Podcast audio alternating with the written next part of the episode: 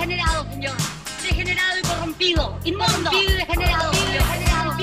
Muy buenos días, muy buenas tardes, muy buenas noches, dependiendo la hora que nos escuchen. Nuevamente estamos acá en Botas con Chiporro, en esta especial que estamos haciendo sobre los partidos de Chile Vamos, y ya terminamos con los partidos de Chile Vamos, dijimos que no íbamos a ver el PRI, y hoy, como les habíamos prometido, tenemos un programa de excepción. Tenemos hoy día un bonus track bien preparado porque habíamos hablado mucho de los partidos, pero habíamos hablado poco sobre los perfiles de la derecha, es decir, sobre los votantes tradicionales, sobre estas nuevas especies, estas tierras raras que han aparecido. Y precisamente, como es debido, tengo que presentar a mi gran amigo Don Benjamín, que está en Santiago y que ya lo conoce. Así es, don Felipe, muy, buenas, muy buenos días, buenas tardes o noches, depende del momento que nos escuchen. Muchas gracias, don Felipe, los saludo allá a usted que está en el Gran Valparaíso, yo acá desde el Gran Santiago, y una capital que a poco está liberando, entre comillas, del... Eh, del de hecho, tenemos.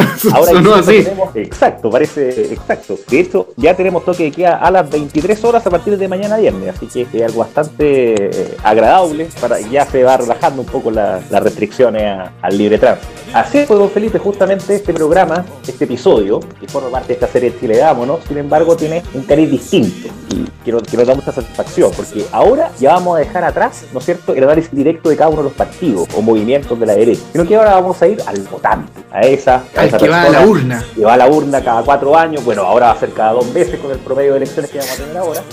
Eh, no, y cantidad de cargos, cantidad de cargos, yo no sé si la gente realmente, o sea, yo personalmente, yo que soy una persona que, creo que te pasa también, que estudiamos el tema, digamos, sabemos por quién votar, ya no tenemos idea, o sea, porque hay que votar core, porque hay que votar concejales, hay que votar acá, hay que votar allá. Ya la verdad es que cada vez es más difícil. O sea, ahora. Son unas sábanas las papeletas. No, va a ser una, una eh, como, dirían en, Venezuela, el tarjetón electoral. ¿eh? Va a ser una cosa El tarjetón electoral. que ojo, ¿eh? el tarjetón, el tarjetón electoral se votaba con un timbre, antiguamente. se votaba con, un timbre. Y siempre el partido que llevaba las de ganar, siempre estaba ubicado arriba y a la izquierda de la papeleta. ¿eh? Antes eran los, los ADECO, los ADECO siempre antes estaban arriba y a la izquierda y ahora el PSV. ¿eh?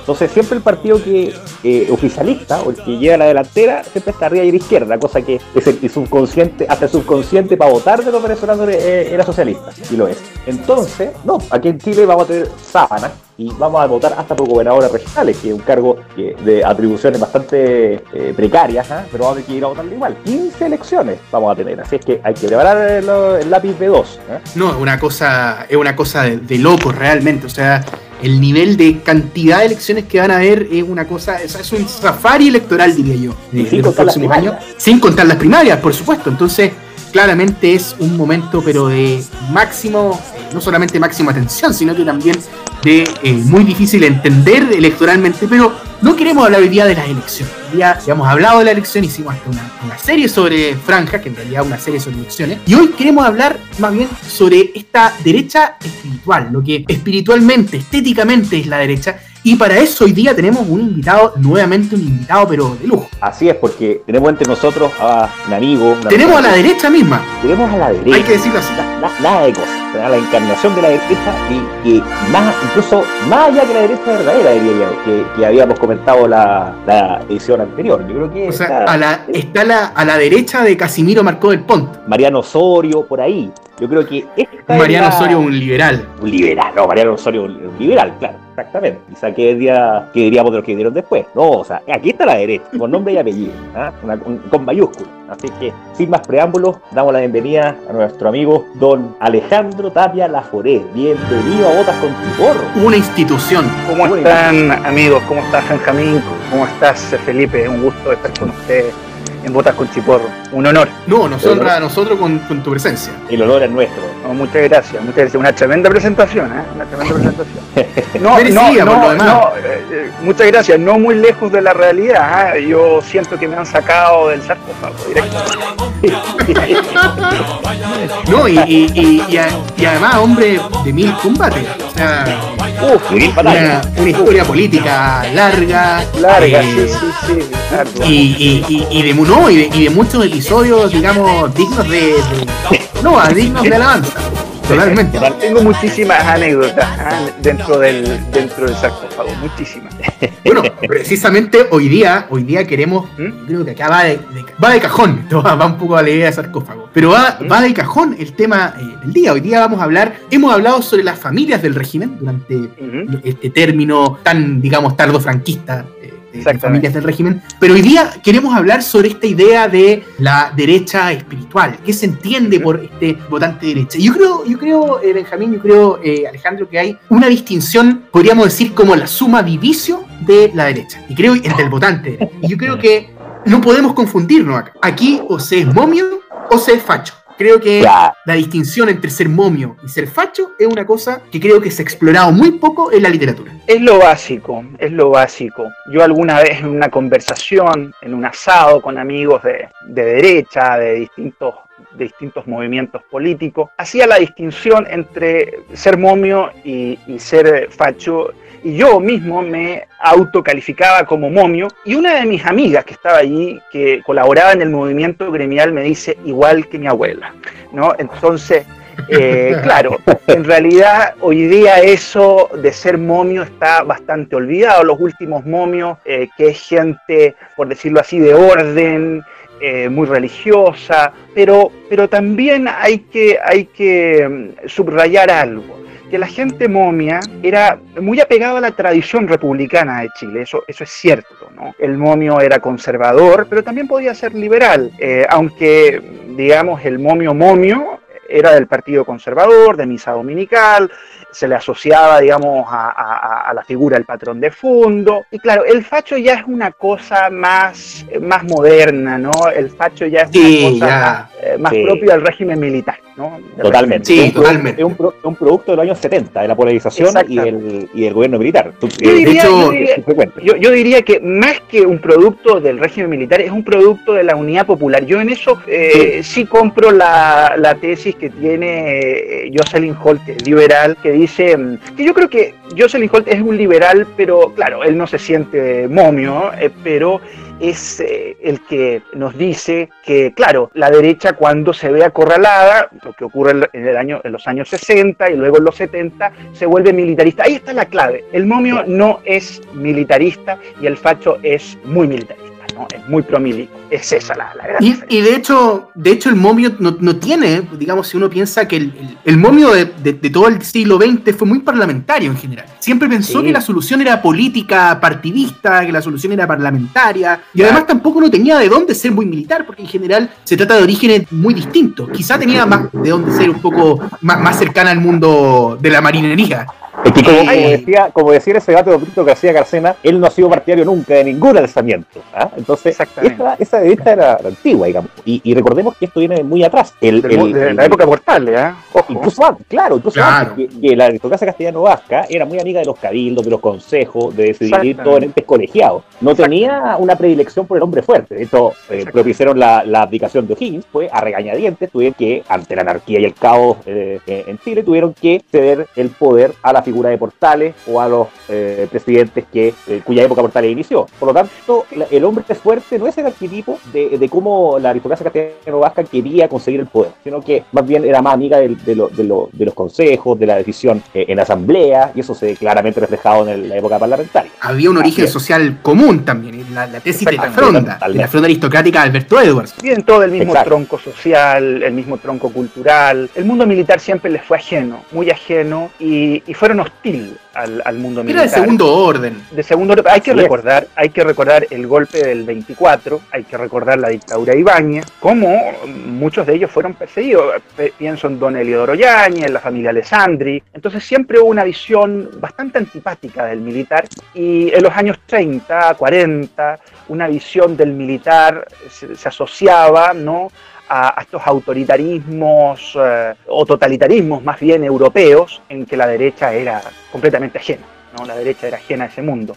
Eh, los que eran cercanos a ese mundo eran estos movimientos, en la época uno podría llamar nueva derecha, los que surgieron, ¿no? los jóvenes que surgieron del, Partido Conservador, la Falange, el agrario laborismo, etcétera, etcétera. ¿no? Y que venían, además, por ejemplo, mucho se ha hablado, y generalmente se habla, por ejemplo, de González Fonmarés. Bueno, González Fonmarés no solamente es cosa de ver su, su historia, pero terminó y esto es un dato que se habla muy poco, pero él terminó de jefe de gabinete, perdón, terminó de jefe de campaña de Arturo Mate el año 52. O sea, El estamos ca- hablando que... liberal. Claro, que de- yo el otro día lo, lo convers- haciendo una, guardando la- la- las proporciones, decía que era como el Jovino Novoa de la época, o sea, la persona que encarnaba el ideario, el ideario de la derecha en el momento, o sea, eh, no se podía conseguir más de derecha que Arturo Mate. Y Eso fue el año él fue- 52, el año 52. 52, exacto. 52, Claro, en, que, en que mi 52. ca- en mi- en- en que mi candidato, eh, ojo, mi candidato hubiera sido el general Ibáñez, sin duda. ¿ah? Eh, Yo hubiera votado no, por no, Pedro Enrique Alfonso. Sí, mi candidato, mi candidato era el radical. El sector más conservador del Partido Radical, sin duda. Total, Exacto. total. Por eso hubiera votado por, don Pedro Enrique Alfonso. Absolutamente. Pero, pero sí es cierto que este perfil del momio tiene de alguna manera esta, yo creo, y coincidimos que es como la gran división que hay en la. O sea, momio no cualquiera es momio. O sea, hay que, No, no. no, no solamente Ahora, la cuestión social, sino que también hay que hacer mérito. Sí, ahora yo debo hacer un alcance porque he dicho que el momio es, eh, es reacio a la, a la solución militar y, y es un hombre de, de muñeca parlamentaria, pero básicamente hay que subrayar también el asunto de la religión. Yo creo que soy del sector de los momios eh, muy religiosos y digamos que miraban y que miraron con cierto, con cierto recelo el parlamentarismo y querían una solución de tipo más, eh, más novedosa del punto de vista eh, del punto de vista del orden político, del mundo corporativo, católico. Es decir, yo vendría a ser de la minoría de los momios, la minoría Pero eso fue una cosa, esa fue una, una decisión más bien tardía por parte de los sectores momios chilenos. O sea, la, el, el- apegarse de alguna manera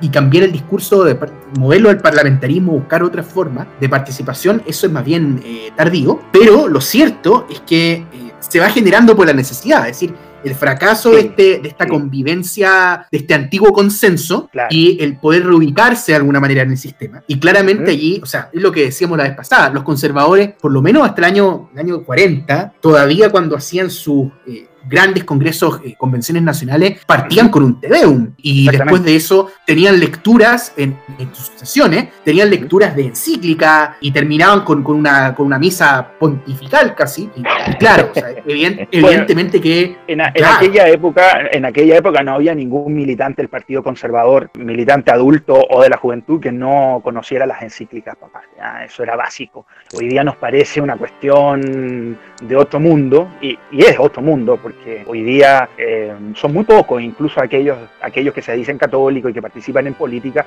que conocen a fondo las encíclicas. En aquella época, los conservadores conocían las encíclicas y, muchos otros que no, que no eran del mundo católico las conocían también, porque las encíclicas tenían una gran repercusión en la vida política. Pero aquí es donde se comienza a generar, perdón, este quiebre entre, por una parte, esta idea momia de, de carácter, pero el momio que quería otro tipo de soluciones. Y ahí, por ejemplo, surgen figuras, bueno, para qué hablar del tradicionalismo en general, pero al menos en América, de tradición, familia y propiedad, eh, Claro. León Plinio en los años, en los años 40, Claro. es decir, una, una idea de después- combatividad.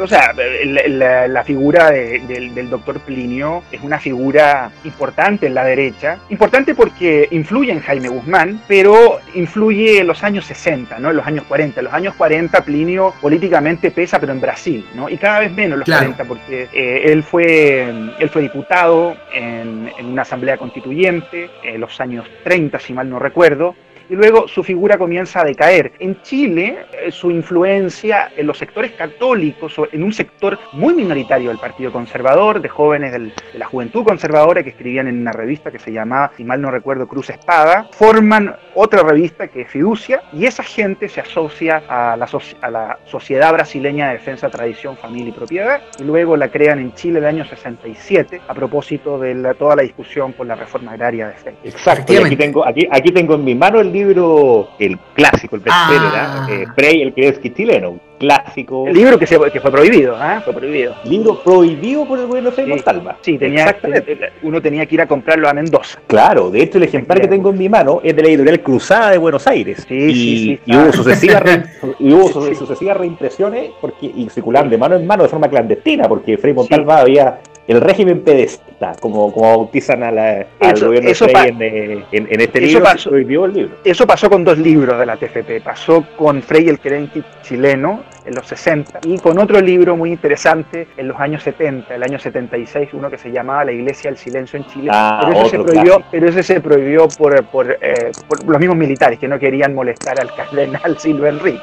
Que ya tenían bastantes problemas como para Tenía tener muchos otro. problemas, tenía muchos Pero problemas, además-. Además hay u- otro factor, que es que desde el año 60, además hay que sumar de, de ahí en adelante también la influencia argentina, ¿cierto? El, catolicismo exactamente argentino, pero también porque dentro del seno de la iglesia hay un crack muy grande, desde el año 62 en adelante, que deja perplejo, literalmente, muchos católicos, y la iglesia católica evidentemente deja de ser la base de sustentación de los conservadores, o la iglesia católica oficialmente, digamos, sus sus nuevas posturas, y eso naturalmente que produce cierta radicalización de ciertos sectores, a pesar de que el etos del momio no cambia, si se trata de cuestiones internas, pero que producen, por ejemplo, el surgimiento de movimientos como Fiducia, que, ojo, nosotros dijimos, vamos a hablar de movimientos de ultratumba, o sea, de, de, ah, de cosas que no la gente no ubica tanto. Eh, bueno, muchos auditores sí. Pero, Huele la naftalina. ¿eh? Eh, Uno cuando habla de fiducia empieza, empieza a oler la naftalina.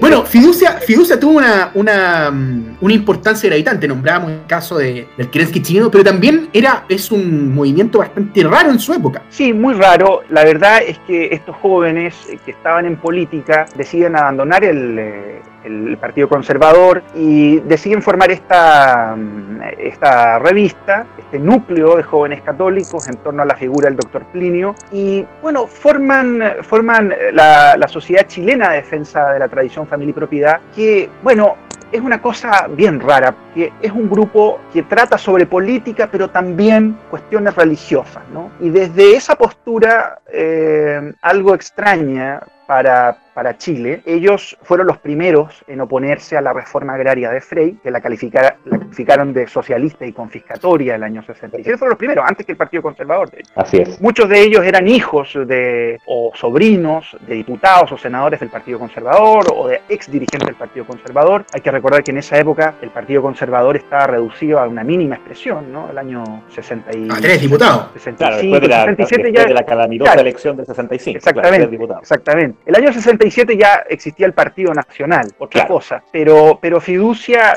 Fiducia, claro, tiene ese enfrentamiento y, ten- y, bueno, ya y era muy conocida por hacer campañas en las calles contra la Sí. reforma agraria, es muy conocido por sus capas rojas, sus estandartes rojos con el león dorado, eh, y hubo mucha gente de derecha que, que apoyaba, que firmaba, y luego pasa algo muy, muy raro. Durante la época de la Unidad Popular, ellos deciden irse de Chile. Muchos le reprocharon eso al grupo Fiducia, a la TFP, eh, y crean la revista Fiducia en el exilio, ¿no? Sin que nunca fueran perseguidos. Como Cuba en el exilio. Exactamente. Como Cuba en el exilio, de Viña 83. Exactamente, exactamente, exactamente. Pero su, pero su gran actuación fue durante la reforma Cuba en el agraria. exilio. Pero, pero influyen, influyen básicamente en Jaime Guzmán. Jaime Guzmán, recuerden que escribió en Fiducia, Exacto. ¿ah? poco antes de fundar el movimiento gremial. Eh, eh, colabora entre el 64 y el 65 y el 66, creo que se funda, si mal no recuerdo, el movimiento gremial. 66, exacto. El 66. Eh, Él ya se dedica. Perdón, 67, eh, 67, 67. 67, pero el 66 es candidato, es candidato a al algo de la Facultad de de Derecho. Derecho. Al Centro de Alumno de Derecho. Él ya cuando es candidato al Centro Alumno del Derecho ya ha roto con Fiducia. Claro, Pero- y Fiducia, pero- Fiducia pierde importancia, evidentemente. Pierde importancia, pierde importancia, eh, digo, por, por- porque ellos abandonan el país durante la Unidad Popular y porque después el gobierno militar no los deja actuar en política, porque claro, inmediatamente eh, comienza el choque con, la jerarquía eclesiástica. El gobierno militar no quería tener más conflictos con, el cardenal Silva Enríquez, ni con, el clero, ni con los obispos, porque ya tenían muchísimos por el tema de los derechos humanos, eh, y por lo tanto le prohíben a, a Fiducia sacar la revista eh, y publicar cualquier libro eh, contra los obispos. Y de forma clandestina, el año 76, ellos sacan la Iglesia del Silencio en Chile, que lo van distribuyendo mano a mano durante todo el país, pero ellos no vuelven a aparecer hasta el año 83, cuando el gobierno militar les permite actuar y, y ellos comienzan a denunciar la colaboración de algunos miembros del clero, de algunos miembros de la jerarquía, con la subversión marxista y eso, pero ahí recién comienzan a aparecer de nuevo. Y hay fotos, de hecho, del año 86, 87, marchando por el Paseo Humada. Y Algunas imágenes donde aparecen con sus capas rojas, con estos estandartes, con el león rampante. Y claro, de, ahí en adelante ya Fiducia va a ser un, un antecedente. Aunque, ojo, ¿eh? dicen, yo no sé, porque yo no, la- no, no he tenido nunca el, el placer de asistir. Todavía existe alguna versión de la TFP chilena. Y, y dicen Claro, además que la. existe, remasterizada en páginas como Acción Familia. es- Acción es- Familia es la TFP, la original. Exacto. Claro, multiroot. Don Juan Antonio Montes. Juan Antonio Montes. Exactamente. Dona El multiroot. Don Juan Antonio Montes. El multiroot de los. Exactamente. Y bueno, dicen, dicen eso sí que la- las comidas son fastuosas. Bueno, yo, eh, bueno, tú Felipe, que me conoces mucho más tiempo, eh, sabes que yo participé con, con- con Fiducia, con la TFP, y tuve el privilegio de viajar a Europa con ellos, y tuve el privilegio de residir en un chateau, en un castillo que ellos tienen en Francia, y puedo decir que las comidas son muy buenas. Sí. Sí.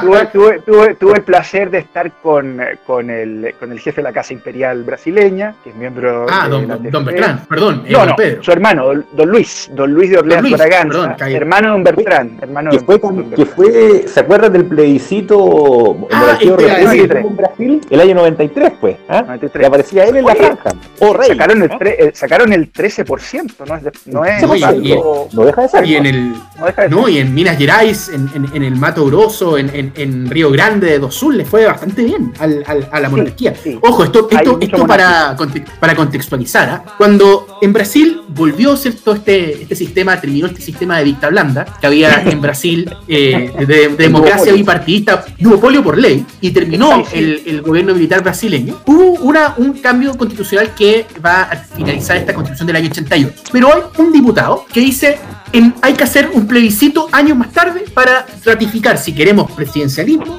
o parlamentarismo. Y hay un diputado que dice, ¿y si ponemos monarquía? Y bueno, la cosa es que él era monárquico, en Brasil ustedes saben que fue imperio, y Así es. este diputado fue el voto clave. Entonces, gracias a este voto clave, es que fue posible que el año 93 se hiciera un plebiscito entre parlamentarismo, presidencialismo y monarquía. Y monarquía. Y la monarquía, la monarquía tuvo franja electoral. Eso es, es un dato es. sabrosísimo. Y los Eso, eso fue, que- eso fue el año 93 y el año 92, el año 92 o el 93, un poco antes del plebiscito, la TFP trajo a Chile a don Bertrand, hermano del jefe, jefe de la Casa Imperial, y bueno, y aquí evidentemente como era eh, miembro de la Casa Imperial y se estaba a puertas de un plebiscito, evidentemente el gobierno le puso una escolta con carabinero y bueno, y aquí lo más granado del mundo momio recibió feliz a don Bertrand desde eh, el general Pinochet, el almirante Martínez Buch, eh, ex miembros del gobierno militar, doña Alejandra de Habsburgo, don Héctor Riel, bueno, toda la, lo más granado del mundo momio. Chileno. institución, don, don Héctor.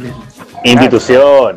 Y su señora Alexandra de Habsburgo, archiduquesa. Claro, exactamente, Y exactamente. esto siempre hemos dicho, siempre hemos dicho con don Felipe que si hubiera una monarquía en Chile, le pondríamos a ella de, de monarca y a don Héctor Bueno. Riel de consorte.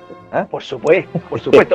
Oiga, pero si, si- oigan, pero si don, don Héctor... Le ofrecemos el que trono de Chile. Por favor, mal que mal fue embajador en el Vaticano. Así Claro, tuvo, Y tuvo la mediación papal. Contaba Claro, su. Porque también lo fue en Francia y en el Vaticano. Y contaba en algún video en YouTube ahí sus avatares como, como embajador y la negociación eh, ardua que tuvo en, en, en, en esa, en esos momentos que se preveía que, que Chile y Argentina iban a ir a la guerra. Me acaba de venir la Adelante. imagen mental, no solo de don Héctor Riel, sino de eh, también de don, de don Mariano Fontesillas. Estamos hablando de la imagen de lo momio. Es decir, De no, no- es como la imagen, el mundo de las ideas de Platón, pero con esta imagen, lo momio, y está ahí. Aparte, está ahí. y claro que fue recibido por bueno por lo más granado del mundo del mundo de derecha eh, por el mundo momio. Y bueno y por y por y por también por los nuevos eh, por los miembros de la nueva derecha por el mundo facho también. Porque claro participan también los comandantes en jefe de las fuerzas armadas que lo reciben. Fue fue en esa misma época que también recibimos la visita de Margaret Thatcher que puede ser más eh, simpática para otro sector de la derecha pero era es una, una época de visitas ilustres sin duda ¿ah? Hayek vino también en la misma época. Hayek vino también, exactamente. Pero bueno, eh, el importante para lo que estamos hablando, sin duda, el príncipe Bertrand. Bueno, el- el- precisamente eh, el- el- la idea de momio, o de este concepto de momio, está muy ligado a este mundo, está muy ligado al mundo de la iglesia. Y ojo, por favor, no, estamos, no piense cuando hablamos de iglesia, para el caso de momio, estamos pensando en las guitarras, no estamos pensando en eso. No, no, no es, le- no es el concepto mental al que estamos aludiendo. Estamos No, eso es aludiendo a del- otro tipo de iglesia. Eso es más propio del mundo social cristiano, o de un mundo social cristiano. Sí, o Así es, así lo que vamos a llamar más adelante Chonstan. no Schoenstatt, sino que el- ese otro tipo de, de- de facho que vamos a analizar. Pero este es el momio, o sea, describamos cómo es el momio, estéticamente. Bueno, estéticamente, bueno, las señoras son más reconocibles. ¿ah? Eh, Ah, sí, totalmente. uno, Total. las puede uno todavía las puede encontrar en alguna parroquia de Providencia, ¿no? O de las Condes, son señoras que siempre se visten de gris, de beige, arito perla, collar de perla. Collar. Lo que hemos denominado los alessandristas. No, claro, claro. So- Esa señora, esa, se- esa señora que, que dijo en aquel documental que bautizó este podcast, eh, las veces que quieran firmo. ¿ah? Eh, ese tipo de Exactamente, exactamente, Claro. esa- exactamente, exactamente. Traje Y dos piezas. Y son, Total. son- son- eh, clara, claro, y son señoras que eh, en su momento votaron, a muchas de ellas por don Jorge Alessandria, sin duda, sin duda. Sí, totalmente. Y bueno, el- los hombres son caballeros que, bueno, van a misa, con corbata, hoy, hoy, hoy, hoy por hoy la corbata ya es un elemento eh, que escasea, son señores de corbata, eh, lo, lo- lo- lo- lo clave, más que la corbata, el pañuelo, el pañuelo del bolsillo superior, muchos de ellos visten de chaqueta cruzada con, con botones dorados, bueno, todos conocemos a un caballero que es muy momio, ¿no? Para vestirse. Y habla como momio. Eso, eso es Y importante hablan porque como es un, momio, exactamente. es un registro de habla que no está. No, no es el cuico, no se imaginen aquí tampoco. No, no, no, no, es no. distinto. El cuico es una degeneración, eh, digamos, ochentera en adelante. Exactamente. eh, es el, es el eh, al lado del momio. Total. Claro, exactamente. Mire, no yo- tiene yo- tanta yo- plata quizá el. El pituco No es gente de tanto. No, no, el No, momio no es no. gente, no es gente de riqueza. Es gente, No. sí, con un buen pasar, De abolengo. acomodado, de abolengo, pero te preocupa, te preocupa mucho más En- otras cosas. En política, en política yo creo que el último, último, último momio es don Carlos Larraín, eh, momio Sí. y, y- y de las mujeres, no en política, yo recuerdo eh, que, era ahí, que era señora de diplomático, eh, doña Julita Astauruaga, que en paz descanse, que vivía en un departamento enanísimo, en la pobreza misma, sostenida por sus amistades. Ella era auténticamente eh, pituca, no sé si tan momia, pero pituca al menos, ¿no? Doña Mary Rose McGill también. Bueno, ella muy pituca también. Eh, apoya el Partido Republicano, apoya el Partido Así. Republicano. Esta franja de eso, así es. Exactamente, exactamente. Pero ya es una, ya es una especie en extinción. El, el momio es una especie en, en extinción. Sí, ya no- ya Claro, no- o sea, le va a llegar el hecho biológico. sí, sí. A muchos de hecho ya le llegó el hecho biológico. Sí, sí, sí.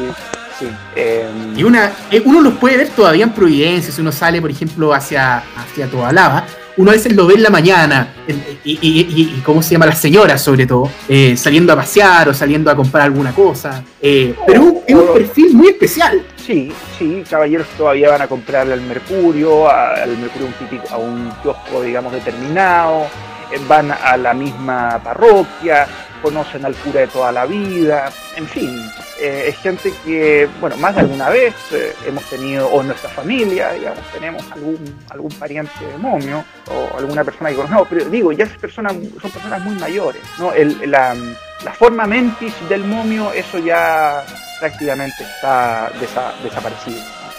¿no? Sé si tú te acuerdas de una entrevista del, del Clinic, dos entrevistas del Clinic. Una eh, a don eh, Maximiano Griffin. Ah, eh, el tipo de fiducia, sí, Gran entrevista. Exacto. Sí, sí. Y la otra, y la, y la otra eh, a eh, doña Lucía Gallo o Lucía Gallo. Sí, ella la, sí, la recuerdo, un especial del, me parece que era especial de derecha, me parece. ¿ah? Sí, Me parece que sí. hicieron un especial de derecha. Sí, sí. Sí, de hecho el click lo bautizó como especial de centro derecha, lo bautizó.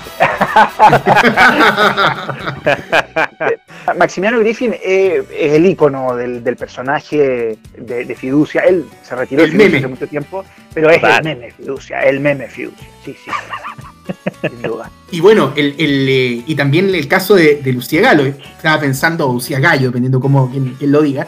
Ella, digamos, de- decía que en el fondo era, era muy compuesta, se vestía muy bien, porque se vestía de Ferragamo todos los días. Exactamente. Sí. un poco más de. Claro, pero, él- pero ella decía que le encantaba ir con su nana a arrancarse a, comer, a, a comerse un lomito al dominó. Sí, Y siempre, siempre del- estos dos, estos dos eh, personajes siempre hacen hincapié en cómo tienen que ser las empleadas, como le, como le dicen. Eh, Claro, la empleada. Decía Gallo también que la empleada tenía que vestirse bien, ser limpia, ser decente, qué sé yo, una serie de los dientes. un hombre honorable, lavarse los No, y hay gente, y hay gente que, y, y- y hay gente, sí, sí, y hay gente que eh, jamás va a decir la nana, ¿no? Jamás, nunca. No, jamás. Claro. la empleada. No, no. Sí. Porque hay gente, hay gente que ya ha tenido a su mamá eh, y, y eso, y eso es lo que va a diferenciar socialmente a- al, al- al pituco del cuico y por lo tanto al momio, eh, al, al momio de verdad, ¿no? De- del facho. el momio ha- en el pasado, porque sobre todo, digamos, ha- ha viajado por Europa, ha conocido cosas muy, muy interesantes, pero en realidad no, tiene una vida, digamos, de ostentación, sino que más bien, pero es una vida bien austera en general. Muy austera,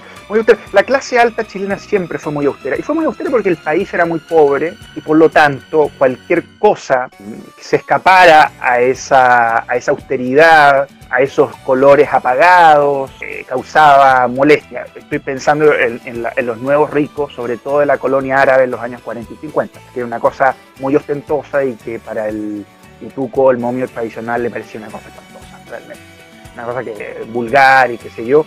Eh, pero producto de un país muy pobre teníamos una teníamos una clase alta, una aristocracia que se dedicó a hacer política, porque eso es lo fundamental, ¿ah? Eh, muy austera, muy religiosa en parte, y, y dedicada a política. ¿ah? Tuvimos una clase alta eh, responsable con el país, con, las instituciones del Estado. Esto lo decía Jaime Guzmán, ¿ah? que, no es una figura al- a, la cual yo admiré mucho, pero eh, Jaime Guzmán decía una frase muy, muy interesante, comparando a Chile con Argentina. Mientras la aristocracia Claro. a- a- eh, Argentina se dedicaba a jugar polo, la nuestra construía un país. ¿no? Y, y eso y en Perú a ganar dinero, mérito. exacto, claro. Exactamente, exact- es el gran mérito de la, de, la, de la aristocracia, de la clase alta, de la élite chilena, ¿no? Es el gran mérito. Y los que tienen, los que tienen más plata le donan al municipal, a la orden de. Malta. Ah, eh, hay, algo, hay, algo que hay, hay algo que es fundamental, hay algo que es fundamental. Eh, Pensemos en alguien como Federico Santamaría.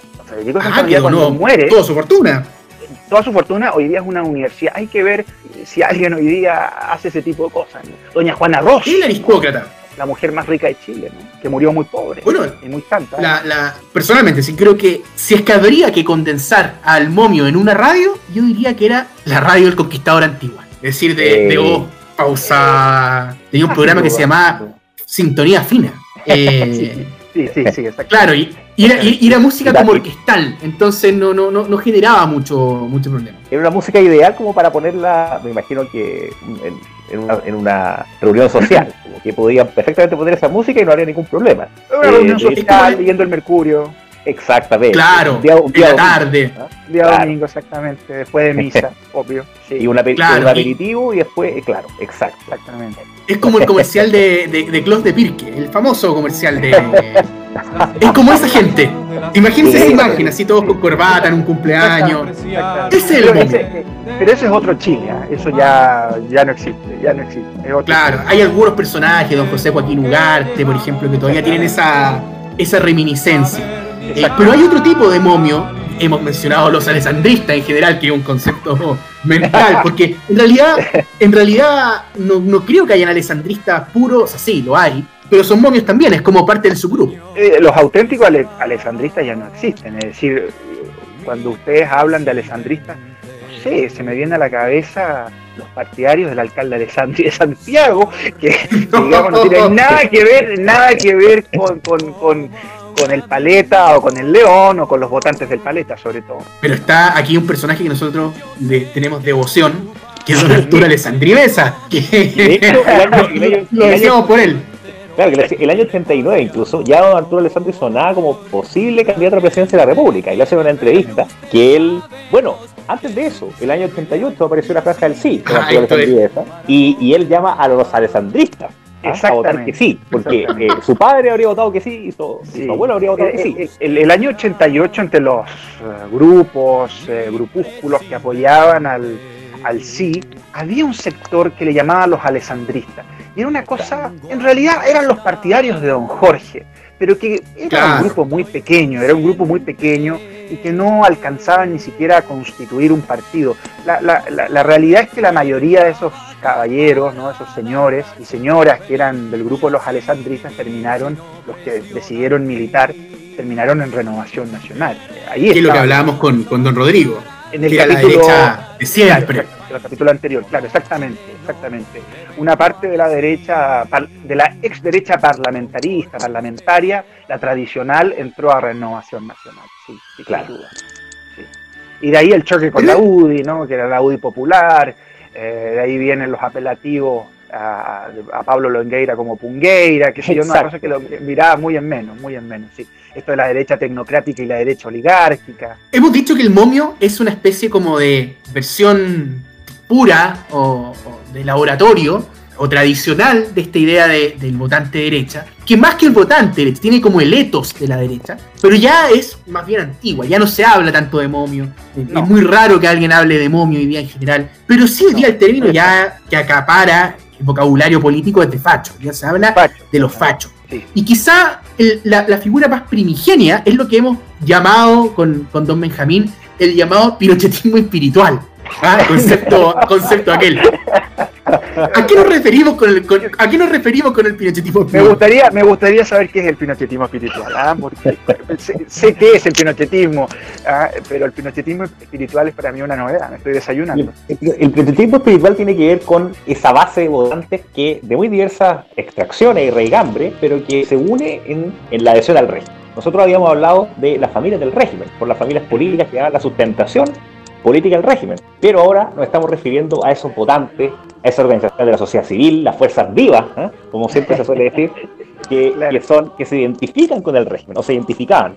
Y, y hay muchas expresiones. Obviamente Sema Chile, las damas de rojo, de verde, de todos los colores, los clubes de guaso, eh, etcétera. Diversas organizaciones intermedias que prestaban su apoyo y están con carteles ahí diciendo Eh, eh, "Presidente, sin duda, presidente", ¿ah? Eh, sin duda gente muy diversa, muy diversa. Muy- Eh, Y hay que ir ordenando un poco este, este abanico de gente diversa. sí, O sea, de gente, de gente, de gente distinta, digamos, ¿no? Ah, Gente diversa no suena, diversa. suena concepto que no se aplica. Sí, sí, un, un, un concepto, un concepto un tanto, un tanto eh, contemporáneo y, y, y, y conflictivo. Equívoco. Equívoco, exactamente. Sí, bueno, el régimen militar y la figura general Pinochet concitó apoyos eh, en distintos sectores sociales, fue transversal, eh, en la élite, en la clase media y en el mundo popular. Yo diría que eh, el mundo de la, de la élite social fue, fue reacia, ¿no?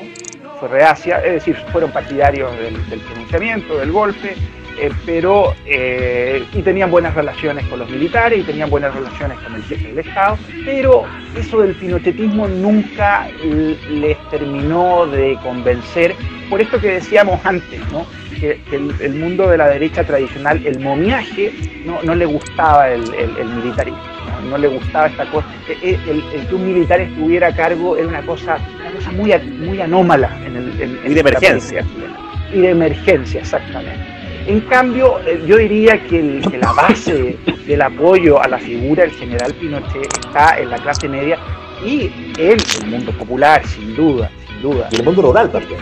y en el mundo rural, en el mundo rural, en, en- en el mundo, en el mundo indígena, ¿ah? hoy día que está tan, tan en boga el tema de la Araucanía y de la subversión en la Araucanía, hay que recordar, ¿no?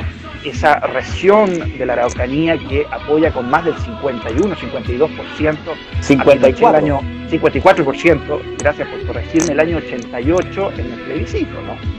Eh, sí, el pinochetismo es una cosa transversal. Eh, políticamente hubo distintos movimientos, la derecha tecnocrática, el mundo gremial, eh, digamos gremialista más que gremial, cuya cabeza era Jaime Guzmán, el mundo del alessandrismo que, o alessandrista de lo que ya hablábamos, pero el mundo- los alessandristas, los alessandristas que hacían parte del Partido Nacional, pero que eran una parte del Partido Nacional. Porque el Partido Nacional tenía este sector parlamentarista, donde estaba el alessandrismo, conservador o liberal, pero estaba el mundo del jartismo, que venía de la corriente nacionalista, ajena al mundo del, del momiaje. Tenemos también a los nacionalistas más duros, como Pablo Rodríguez Gres, lo que había sido Patria y Libertad, que crean el Que eso de por ningún lado es momiaje. Que eso por ningún No. lado es momiaje. Don Pablo. Rodri- don Pablo Rodríguez viene del tronco radical. Viene del tronco radical. eh, nacional. Recuerden, recuerden que, el, que, el- que Patria y Libertad es un movimiento nacionalista eh, y laico. Y laico, ¿no? Eh, no tiene nada que ver con el tronco ca- católico conservador.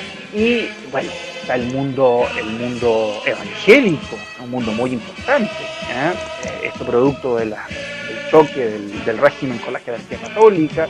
Es un mundo muy diverso, muy diverso y que tiene distintas, eh, distintos movimientos, distintos micropartidos, cuando ya los partidos se, se autorizan en los años 80, eh, grupúsculos nacionalistas. Un amigo mío en la universidad, que es mayor que yo, por supuesto, eh, después del, del atentado del año 86 al presidente de la República, decide crear el movimiento 9 de septiembre.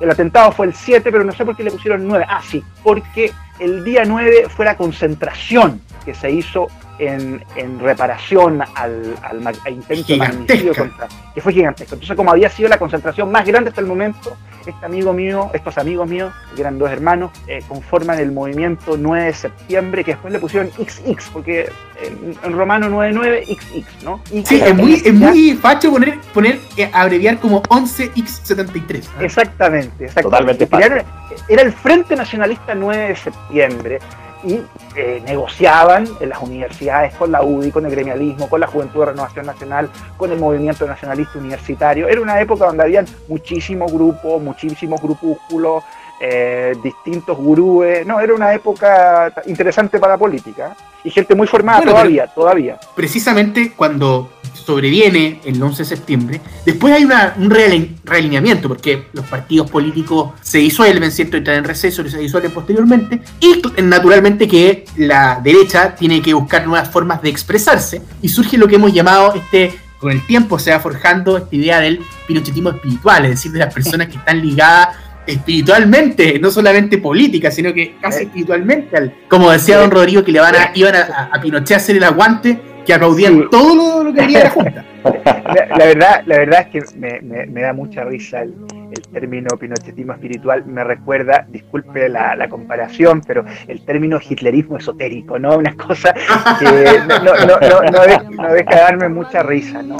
Eh, pero sí, eh, entiendo a lo que se quieren referir. Tiene, también, tiene también una analogía con el franquismo sociológico. Claro, claro. Por ese soporte civil del, del, del, eh, gobierno del generalísimo, que después redundaría en expresión, más la- en las más diversas expresiones partidarias, principalmente Pero fundamentalmente en acción popular, fundamentalmente en acción popular. ¿ah? Alianza, Popular, claro. Alianza Popular, Alianza Acción Popular, eh, la peruana. Es la peruana, exactamente. Está Belaunde Terry y, y doña Lourdes Flores. Sí, Alianza Popular y la UCD. Y la UCD. Y la UCD, claro. Era el Claro, y el otro día hacíamos el cálculo. Hacíamos el cálculo de cuánto sumaban ambas. Claro, porque En el año si sumamos- 77. Si, sumamos la, si vamos a las primeras elecciones, julio 77, si sumamos UCD, Alianza Ah. Popular y otros otros partidos, entre ellos podemos eh, la Falange Española, toda la eh, atomización Fuerza de Fuerza Nueva, sumaban un 45%. Para nada para nada Una, una cifra, una- una cifra que nos parece muy familiar acá en Chile con, con lo del plebiscito. Sí. Es una cifra, parece que bastante universal de la derecha. La derecha es eso, Pero también. Pero 45%. importante ese También hay- 45%. también- es decir, Qué la, la derecha, ese 45%. la, la derecha, la derecha, la derecha con Pinochet fue el 40 y 45%.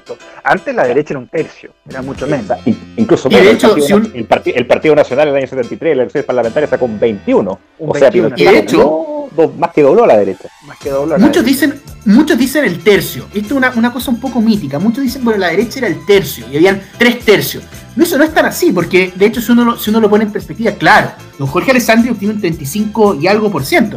Pero ¿por qué es don Jorge Alessandri? Porque el Ah, año claro. 69 Exacto. el Partido Nacional había logrado un 20, es decir, hay un Ok. 15% que vota por Alessandri, por los alessandristas, o sea, porque le tenía mucho respeto a Alessandri. Son los, son los auténticos alessandristas, exactamente ese 15%.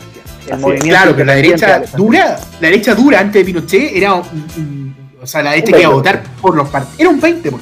Ahora, ese, ese- bueno, ese el- votante, ese, vota- ese votante que decía, ¿por quién Pero estamos hablando- de Gustavo Alessandri, señor. en, el- en el- en- en ese mí- mítico documental La Batalla de Chile. Así es. ah, y eh, el otro, el, el, el, el- perdona, el, el, ¿cómo se llama? El de me Ah, acuerdo. Hay que, Ah, co- el Frente Popular va a quedar hecho ceniza. Ceniza, el Frente Popular va a ser hecho ceniza, sí. Ese no, caballero como, claro, que va a ¿Cuánto le quedar da- hecho cuánto- ceniza. cuánto- ¿Cuánto le da a usted las elecciones? Eh, 70 por 20 o 20 por 70, dice. Eh, pero lo fundamental es que van, a, que van a hacer cenizas al Frente Popular. Eh, él es un auténtico momio, pero hay que recordar algo, hay que recordar algo. Estamos hablando de la, de, de la derecha en los años 60, pero la derecha en los años 40 tenía más del 50% Ah, sí. de los votos. Es decir, Claro. tenía la mayoría del Congreso en las elecciones del año 50 y- no, de las, del 46. 46, Del claro. 46, don Fernando Alessandri y Cruz Coque sacan el 57% de los votos, ¿no? Así es. Hubieran ganado de calle unidos. De Por calle. supuesto, por supuesto. Pero lo que pasa Pero es que- todavía había la esperanza de que iban a ganar por separado. Sí, lo que pasa es que a cierta derecha, don Eduardo Cruz Coque les parecía eh, inaceptable, ¿no? Inaceptable. Lo consideraba una suerte de, de- fascista, ¿no? Eh, y estaba muy lejos de ser un fascista, pero a cierta derecha le parecía espantoso el doctor Cruz. Eh, en la línea de otros candidatos como don Jaime Larraín García Moreno, ¿no?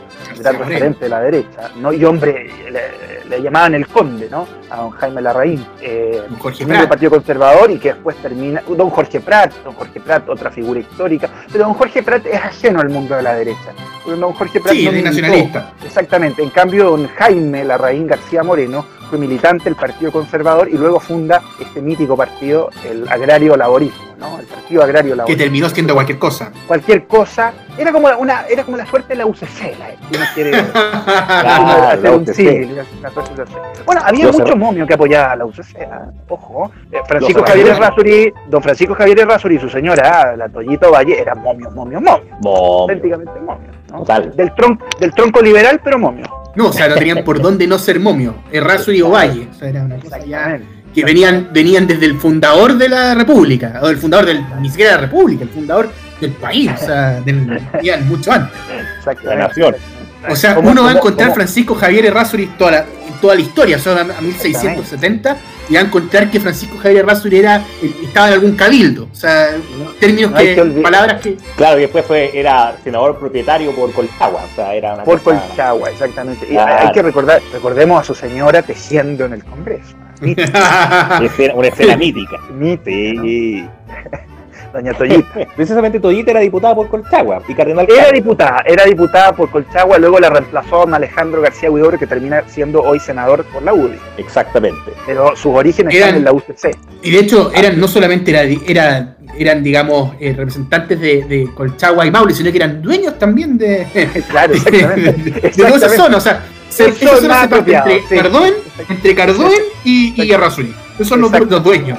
Hay que recordar que el partido, la UCC, después termina siendo la UCCP, la Unión de Centro Sí. Centro Progresista, y era una especie de amalgama entre momiaje y militares en retiro. ¿Ah? Hay que, yo creo que ese, ese- ese otro, ese, ese otro gran tema dentro de la derecha, los, los partidos militares y los fracasos, ¿no? Porque han sido todos unos fracasos los partidos de militares. Sí, hay, que- hay que buscar el porqué de eso. Sí. Así es. Bueno, estábamos, estábamos hablando respecto a la eh, derecha, perdón, al, al pinochetismo espiritual, y queríamos entonces eh, examinar un poquito qué, de, qué, de qué iba un poco este pinochetismo espiritual, dónde participaba, y habíamos mencionado algunas cosas. Habíamos dicho que después del, del año 73 se había, había una especie de reorganización, y naturalmente que empezaron a surgir el caso del Frente Juvenil de Unidad Nacional, eh, fundado por Jaime Guzmán. Ahí en Tacarilla, el, el discurso de Tacarilla. Pero, me parece, que- un me- acto- pero me un acto parece, fundacional. Pero me parece que el Frente Juvenil de Unidad Nacional es anterior al mítico acto Venía de antes. Tacarillas del año 70 y 77. Y me parece que el Frente Juvenil de Unidad Nacional es del año o fines del 75 o del 76. Es un poco más ahí. Antiguo, sí.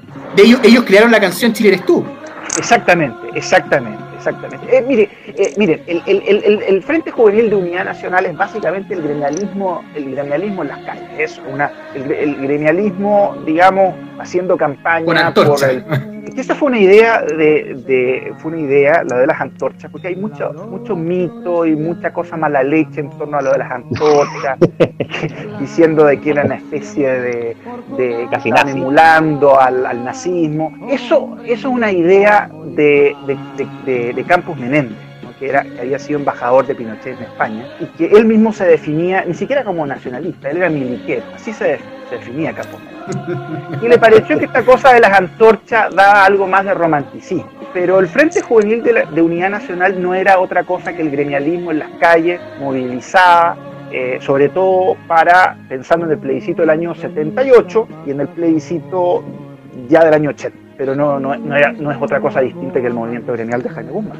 Y está también lo que se va a llamar, bueno, este es un factor muy importante, la mujer pinochetista. Esto es un, Total. eh, Ah, es, es un tema en sí mismo. Muy Empieza, muy bueno, la Secretaría, la Secretaría Nacional de la Mujer, o la Secretaría de la Mujer, como se le llamaba, y que era, y otra institución, que es SEMA Chile. se llama Chile. No, eh, tenían una- un ejército de mujeres a lo largo y ancho del país, eh, movilizadas para, para cualquier cosa, los plebiscitos, las, eh, las, eh, o- los operativos sociales de las municipalidades, del Ministerio de, de Planificación, eh, para los actos de- del jefe del Estado. Sobre todo. la- sobre todo. Ah, La, la Todo un Secretaría Nacional- territorial. Exactamente. La Secretaría Nacional de la Mujer es una cosa, una cosa esplendorosa. ¿Qué quieres que te diga? Como decía un caballero en, la, en, la- en el documental de la batalla de Chile. Eh,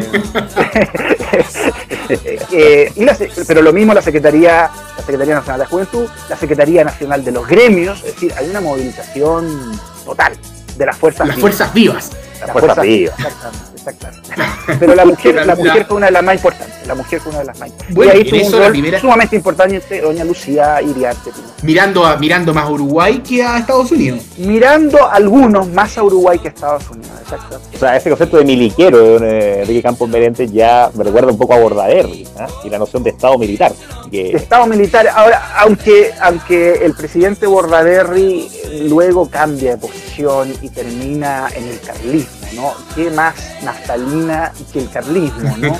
y, y- y- y- y es ahí donde termina don, eh, don, don, eh, Juan María Bordaberry.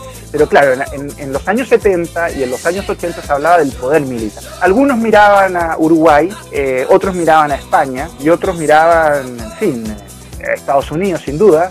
Esa fue una disputa interesante sobre el futuro del régimen, ¿no? Franquistas, duros versus blandos, gremialistas, eh, el poder militar. El, poder militar no se lo compraron nunca aquí, ¿ah? a pesar de que Bordaberry vino, habló con Pinochet y fue invitado varias veces, pero yo creo que aquí la, la- la- la división era clara, franquistas versus blandos. ¿no? Era eso, era parte importante de, este- de estos grupos ¿no? que en los años 70 pululaban en torno a la figura del jefe del Estado. Y precisamente el caso de la mujer es paradigmático dentro del apoyo a este pinochetismo eh, espiritual. Es decir, estas mujeres que iban a todas partes, que además tenían talleres, iba, iba además la señora Lucía por todo el país recorriendo cada semana Chile. Y además, era, eh, además estaban uniformadas, porque lo, que- lo que decía don Benjamín recién, uniformadas, por ejemplo, si son de Sema Chile, con su uniforme de Sema Chile, si era- y también incluimos, a pesar de que no, no es derechamente parte del fenómeno, también incluimos a las damas de los colores, a las damas de rojo, Claro, exactamente. por- Y generalmente a veces podían ser de SEMA Chile, de, de la Secretaría de la Juventud y de, la. Secretaría de la Mujer y de SEMA Chile y, y Dama de Rojo. Otro todo, todo, todo dirigido por Doña Lucía, todo dirigido por Doña Lucía como, Sí. como, como, bue- como buena generala, ¿no? Eh, Doña Lucía, que yo siempre digo, era mm, más momia y más autoritaria que su marido eh, y que concitaba eh, mucha más adhesión y muchos muchos temores ¿ah? en torno a- al gobierno, ¿no? Muchos temían caer en la lista negra Doña Lucía. La mujer sin duda, la mujer sin duda fue la más pinochetista de todas, hasta el día de hoy, hasta el día de hoy. Eh, los funerales, y creo que para, para mí lejos fue eh, la última gran concentración del pinochetismo, y claro, mujeres había por todos lados, ¿no? mujeres... El, el caso de Luis Guajardo. Bueno, pero para que usted vea... Es que es un caso Guajardo. extremo. Es que- Luis Guajardo, la, li- la Lina Ron del pinochetismo. ¿ah? Es una reina ron pero- del pinochetismo. pero, pero, pero, pero es una cosa, es una cosa, se llamaba mucho la atención. O sea, tenías tú a Luz Guajardo gritando, insultando, agarrándose a puñetes, pero al lado de ella, una señora, Arito Perla, de Los alessandristas. una señora alessandrista, eh, apl- aplaudiendo y gritando de la misma manera que Luz Guajardo, y después había otra señora que era una cartonera, la tía Rosita, yo me acuerdo de ella, que, que vivía en Pudahuel y que se iba en bicicleta todas las mañanas a trabajar y después volvía la- a una vigilia a las afueras del hospital militar y después estuvo en primera línea en el funeral, la verdadera primera línea, sin Claro. sin duda. Además de la, de, de la mujer chilena, como concepto que se enarboló mucho en la época, Hay, y hay que también recordar, hay que recordar algo Claro. en, en- en- en- en- en- en aquellos, en aquellos días del régimen militar, cosa que no se ve hoy día, ¿eh? no se, se ve muy poco, digamos, desde el Ministerio de Educación, en los colegios, junto a los héroes de la patria o a Prat, ¿no? se resaltaba mucho la figura de, la- de la- de las mujeres, ¿no? Isabel Riquelme, la madre de Higgins, su hermana, Carmela Carvajal. eh, Car- Carmela Carvajal, Paula La Jaraquemá, que La Paula. Carvajal. exactamente. Esto o es sea, pinochetismo espiritual. A- a- Claro, hemos eso- llegado a la médula. A la médula, Paula Jaraquemá, ¿no? Médula. ¿Y qué? Que Paula Jaraquemá, lo único Javiera Carrera. eh, eh, Javiera Carrera. Pero ojo, ¿quién es, quién es de Paula Jaraquemá? ¿Qué hizo? Eh, Empujó un brasero ante, ante, ante las tropas realistas, pero era la gran figura, ¿no? Una de las grandes figuras de las mujeres que el régimen exaltaba. Y eso después no se vio más, ¿no? La mujer no vuelve a aparecer, nunca más, nunca más. Javiera Carrera se transformó en una caja de compensación. En una caja de compensación, exactamente. Exactamente. exactamente. Además de las mujeres, estaba la figura de los clubes de guasos, estos lienzos que decían guasos de la provincia de Quillota con Pinochet. Sí, uno, Exacto. lienzo enorme. Y de hecho, el, el- el espacio, así como eran las plazas de toro en España, el espacio de concentración típico del pinochetismo espiritual eran las medialunas. Claro, las medias lunas, y, y eso estaba lleno además de grupos, grupos, los gimnasios, y estaba lleno de grupos folclóricos, una cosa impresionante. Eh, había muchísimos grupos folclóricos desde Arica a Punta Arenas, todos con Pinochet, y sobre todo en la zona del Maule, ¿no? La zona de la región de O'Higgins, Maule, era una cosa impresionante. El mundo guaso fue pinochetista, absolutamente, y lo Totalmente. sigue siendo sociológicamente hasta el día de hoy. O sea, Ignacio Urrutia es la muestra de eso. Ignacio Urrut- Urrutia es la, es la muestra de eso, sin duda. alguna. Igna- Ignacio. Urrutia, que fue candidato a diputado en la última elección, o sea, en la última elección en que se, se presentó, el 2017, él salía con un cartel que decía lo siguiente: Urrutia diputado, el diputado del presidente Pinochet. Y él salía al lado con la cara del general Pinochet. Y fue, y fue, y fue Eso- primera mayoría. Primera eso no es mayoría. problema, eso no es problema en su distrito. No, eh, es como ser candidato pro Pinochet en, en la Araucanía, incluso, eh, incluso hoy, eh, o, en, o, o en- o en o en Aysén, Pozo Almonte. o en Pozo Almonte, Claro. o en Aysén, o en, eh, en la zona de los lagos, ¿no? Claro. Eh, o los ríos, es una zona muy pinochetista, exactamente, exactamente. Cuando Pinochet fue, fue se, ¿se acuerdan ustedes que cuando Pinochet iba a asumir como senador vitalicio, eh, muchos le Uh. propusieron ser candidato por la bien. UDI en la región, en la décima región norte que la ocupó el senador Cariola, creo. Qué raro hubiera sido. Pero De hecho, ganado. de hecho- de hecho- de hecho, nosotros especulábamos con, con, con don Felipe qué debería, si Pinochet se hubiera tirado al Senado el 93. Entonces hacíamos una simulación ¿ah? y ver si la Araucanía Sur perfectamente. Y poníamos Sí, una lista, por ejemplo, el Partido Comunista, candidato X sacaba 2%, la Bandera sacaba 36%, el Arrocito del Radical 3% y Augusto Pinochet Ugarte, Independiente Lista B, ¿ah? sacamos 56%. Entonces, Sí, sí. Y, a- y arrastraba, alcanzaba a arrastrar, ¿no? Arrastraba al otro, ¿no? Al, al compañero lista, podría ser. Hubiera arrastrado a cualquiera. Ah, Podría haber arrastrado a cualquiera, exactamente. el, el caso de no solamente los clubes de guaso, los clubes folclóricos, eh, y de hecho en Santiago también, incluso en Santiago en, en la época, ya digamos eh, también en los, ya en los 80, no tanto en los 70, hubo una, una movida eh, animada por el mismísimo Álvaro Corbalán, que tenía una especie Eso de... es muy mítico, de- sí, sí. Porque de alguna manera a él le gustaba mucho la música del Café del Cerro. De hecho, él iba cam- camuflado al Café del Cerro a, escuchar Sí.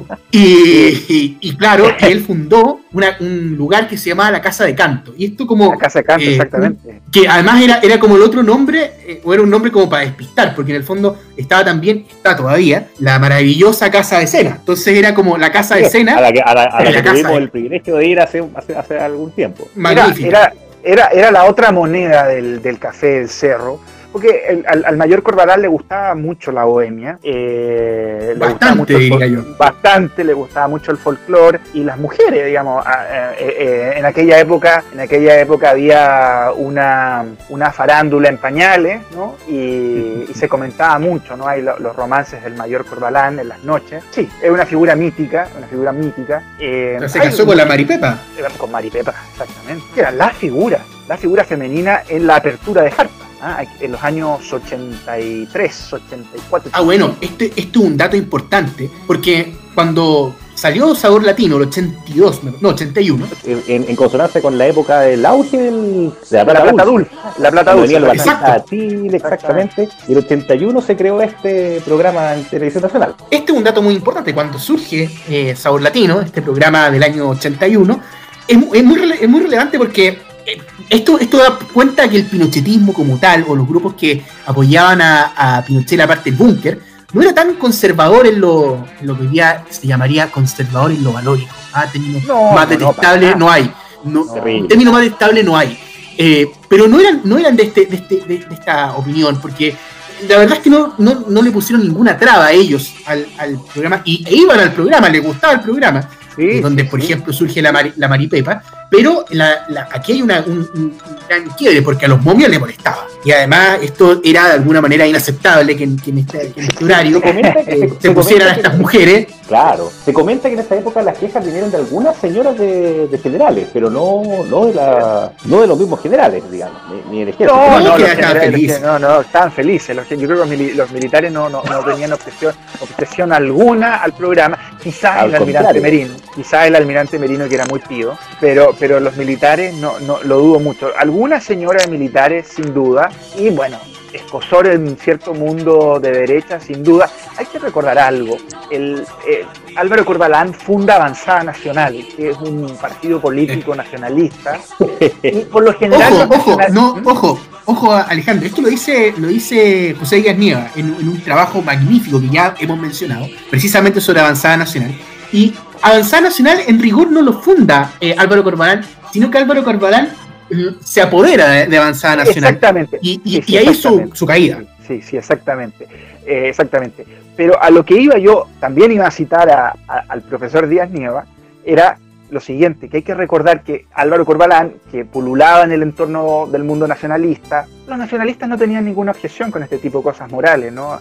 El mismo eh, José Díaz Nieva, en, su trabajo sobre Patria y Libertad, eh, ante la famosa pregunta de por qué se separó Jaime Guzmán de, Pablo- Rodríguez y del sector nacionalista, que muchos hablaban de era una cuestión tradicional, al final eh, el, el mismo profesor Díaz Nieva sostiene que fue por una cuestión de índole moral, es decir, porque los jóvenes nacionalistas les gustaba llevar a la, a la sede algunas chiquillas y hacer algunas fiestas, cosa que a los gremialistas les parecía no, no, muy, no muy santo, ¿no?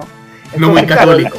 no muy católico. Al mundo nacionalista, al verdad, ese, ese tipo de cosas no, no, le, no le importaba mucho. Y bueno, eh, menos a un militar como Álvaro Corbalán, que era, que era de esa línea, ¿no? Por eso después se apodera de Avanzada Nacional. Aquí nosotros estamos concluyendo por, por ahora esta entrega de Botas con Tiporro de lo que hemos dado en llamar momioterapia, pero no se despeguen de la sintonía porque este tema da para más y nos veremos en una próxima edición aquí con don Felipe y con don Alejandro, nuestro invitado, para seguir eh, diseccionando el estado actual de nuestra derecha y de todos esos subgrupos que ya usted ha podido ir analizando con nosotros. Así es que muy buenas no- noches, muy buenas tardes, muy buenos días, del momento que nos escuche y nos vemos o nos escuchamos más bien muy próximamente en la siguiente parte de Momio Terapia. Hasta entonces.